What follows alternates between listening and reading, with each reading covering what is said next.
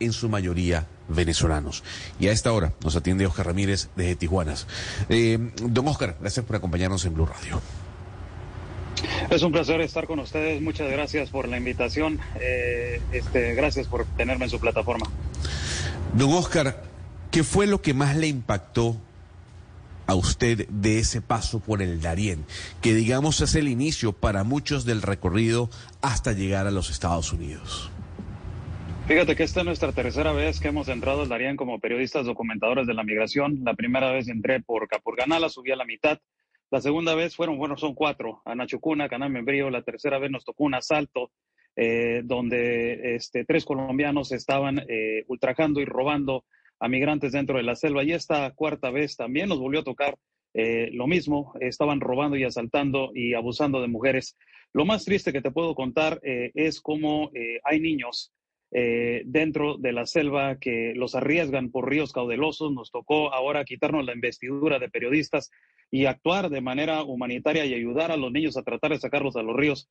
La verdad no sé cuánta gente eh, pues, sacamos de los ríos junto con los agentes eh, de Senafront, que se les denomina Los Ángeles de la Selva, que rescatan a personas dentro de este lugar tan inhóspito y tan peligroso que es la selva del Darién. En conjunto que vimos muchísimos cuerpos eh, en estado de descomposición, migrantes que toman esta travesía engañados por el crimen organizado y por células delictivas, que promocionan y les dicen que todo va a estar bien, que son un par de días, que es una caminada por el parque y al último terminan en la peor pesadilla de su vida. Oscar, pónganos un poquito en contexto porque, pues, según vemos, esto es un problema en el Darién y por toda eh, Centroamérica y eventualmente llegando a México, pues que llevamos viendo desde hace muchos años. Pero pensaron, por lo menos en Estados Unidos, que se iba a empoderar este fenómeno migratorio cuando se eh, venció el título 42 en Estados Unidos. Y la verdad es que en ese momento eh, no se vieron las cifras que estamos viendo en este momento. Es decir, se esperaba que lo que está pasando en este momento, que ese flujo migratorio que quiere llegar a Estados Unidos ocurriera en ese momento que fue en mayo si me equivoco. ¿Por qué no pasó en ese momento y por qué está pasando ahora? ¿Qué está en este momento impulsando a tanta gente a tratar de huir de Latinoamérica para entrar a Estados Unidos? Las políticas migratorias de la actual administración de los Estados Unidos no han sido la, es, completamente lo opuesto, no han sido las humanitarias que ellos pregonan y que ellos dicen.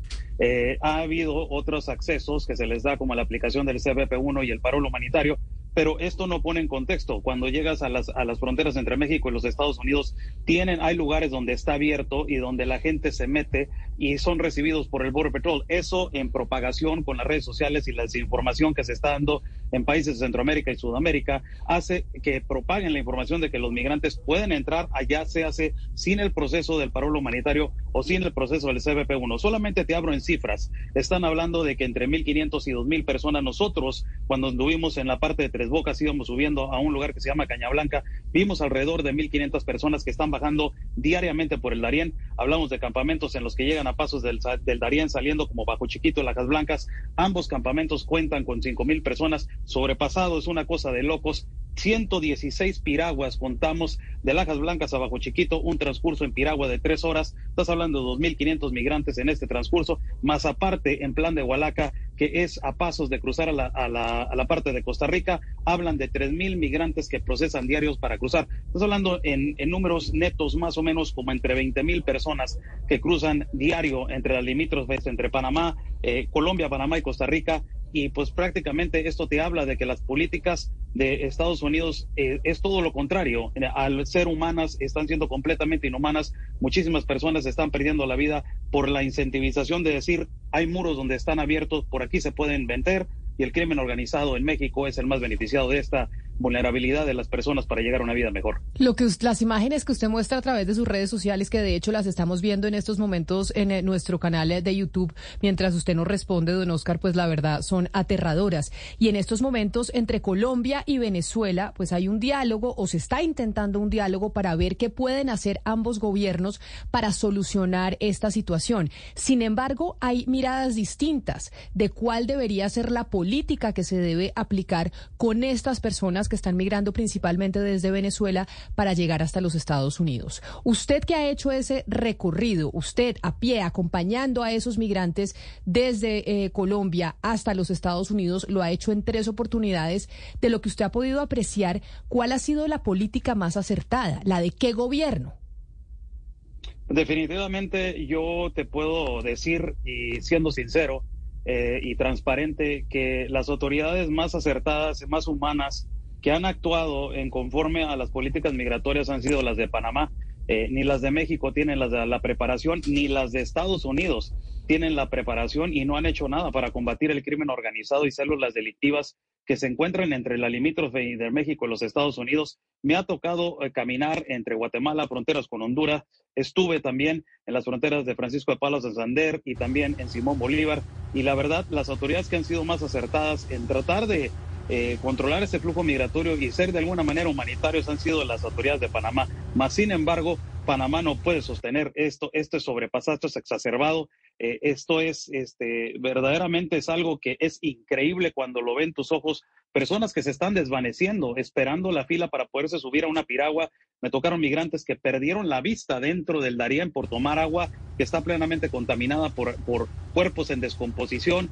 Eh, es una tristeza enorme y lo más triste es de que las células delictivas son las que se benefician más de esto, de la vulnerabilidad de las personas.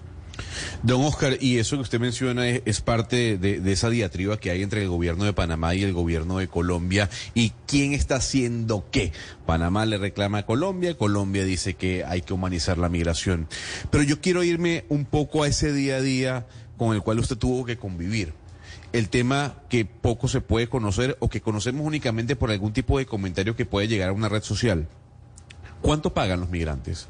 ¿Qué, por, qué es lo que tienen que pasar? Eh, entendemos que del lado colombiano y según autoridades migratorias panameñas, las bandas delincuenciales hacen y deshacen en el lado colombiano. ¿Cuál es la realidad de ese migrante al pasar y al comenzar ese recorrido?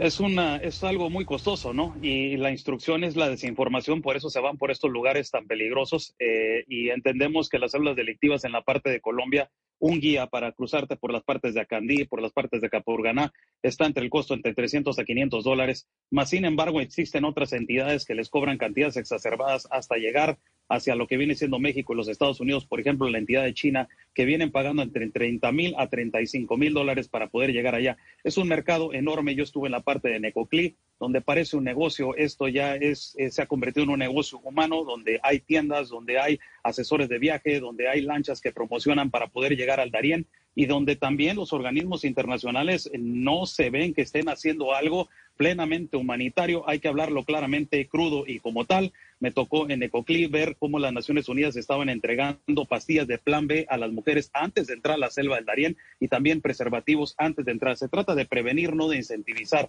Y lo que pasa también en lo que viene siendo entre México, pues el coyote vienen pagando entre tres mil a cuatro mil dólares. También se extiende a lo que viene siendo la extorsión que reciben en Nicaragua, lo que reciben en Guatemala, lo que reciben en México, el secuestro. Eh, ayer una noticia triste en, en las limitaciones donde estoy entre Tijuana, la ciudad de Tijuana y Tecate, cuatro cuerpos presuntamente fueron encontrados de migrantes que fueron secuestrados y les prometieron llevarlos hacia el muro fronterizo. Eh, con el tiro de gracia y amarrados de mano los encontraron. Este tipo de desgracias ocurren porque los migrantes piensan piensan ya que el traficante y el coyote es el recurso para llegar a una vida mejor. Hay algo muy importante, Oscar, y es eh, una herramienta que, de la que dependen estos coyotes y, que ha sido muy efectiva, y es el WhatsApp. Hay cadenas de WhatsApp que reciben los migrantes. A veces estas cadenas son para engañar, para generar terror, eh, a veces para desinformar. Hablemos del papel de las cadenas de WhatsApp. Y si alguien nos está escuchando, si nos están escuchando personas que estén en, esta situación, por favor, alértelas y dígales el daño, eh, lo peligrosas que pueden ser estas cadenas de WhatsApp, por favor. Sí, simplemente eh, se está, eh, no solamente la cadena de WhatsApp, como lo menciona, sí es una de las principales, pero también las redes sociales, ¿no? Como lo que viene siendo TikTok, como viene siendo eh, también Instagram. este tipo de personas que ya han llegado al sueño americano, ciertos venezolanos y ciertos también migrantes se han dedicado también a incentivizar y decirle a la gente, por tal ruta métete, por tal ruta no te metes, y se ha convertido ya en guías y coyotes. Este tipo de desinformación es la que incentiviza a que los migrantes se sigan metiendo y sigan arriesgando su vida, como pueden ver en las imágenes, por ríos, metiendo, metiendo a niños, metiendo mujeres por ríos y terminan siendo una total eh, eh, pesadilla. Sí, definitivamente eh, las redes sociales han sido una de las incentivizaciones más grandes. Por eso el gobierno de Panamá en estos momentos está soltando y está promoviendo una campaña que se llama Darien. No es una ruta para entender y pues nuestras obligaciones como comunicadores, que también nosotros arriesgamos la vida dentro del Darien. Nos ha tocado también pasar la infección del estomacal, la cortadura de dedos y demás.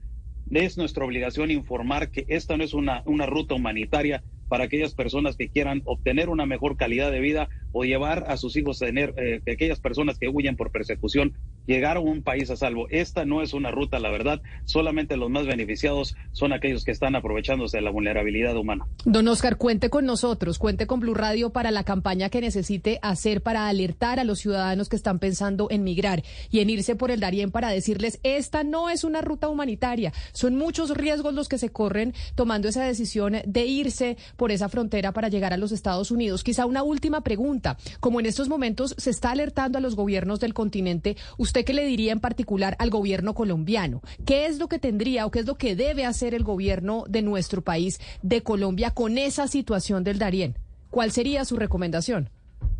Definitivamente empujar a los organismos internacionales a que se pongan a trabajar la Organización Internacional de Migración, la OIM, ACNUR y sobre todo las Naciones Unidas, estos organismos internacionales que reciben fondos multimillonarios para hacer un canal humanitario y que han creado esto, lo que es el Pacto Global de Migración, que es una unificación de fronteras en las cuales países participan para ayudar a migrantes, empujarlos a ellos a que estén alertando y que crean un canal humanitario y que sobre todo encuentren una solución en la cual las personas no se tengan que meter hacia la selva del Darién. Y por favor, por el amor de Dios, es obvio, el problema está en Necoclí, el problema está en Capurganá, el problema está en Acandí. ¿Qué está pasando con las autoridades de Colombia? No podemos estar diciendo es que nosotros no queremos este problema, nosotros los estamos dejando pasar y que sea libre tránsito. Entonces, si es libre tránsito, quiten a las células delictivas que se están aprovechando de las personas y déjenlos tomar la decisión por sí, porque en verdad y en realidad se parecen eh, las autoridades colombianas cada día más también a las autoridades de México, donde se sabe que el crimen organizado es el más beneficiado sobre la vida humana. Don Oscar Ramírez, periodista documentador de lo que está pasando con la migración en Centroamérica que empieza desde Colombia. Mil gracias por haber aceptado esta invitación, por el trabajo que está haciendo, por dejarnos conocer ese drama humanitario que están viviendo cientos eh, de personas que quieren migrar del sur del continente a los Estados Unidos. Una vez más, gracias y cuente con nosotros para lo que necesite. Muchas gracias Camila, es un honor y gracias por invitarme a tu plataforma. Un saludo muy especial, nos vamos a hacer una pausa y ya regresamos a Mañanas Blue.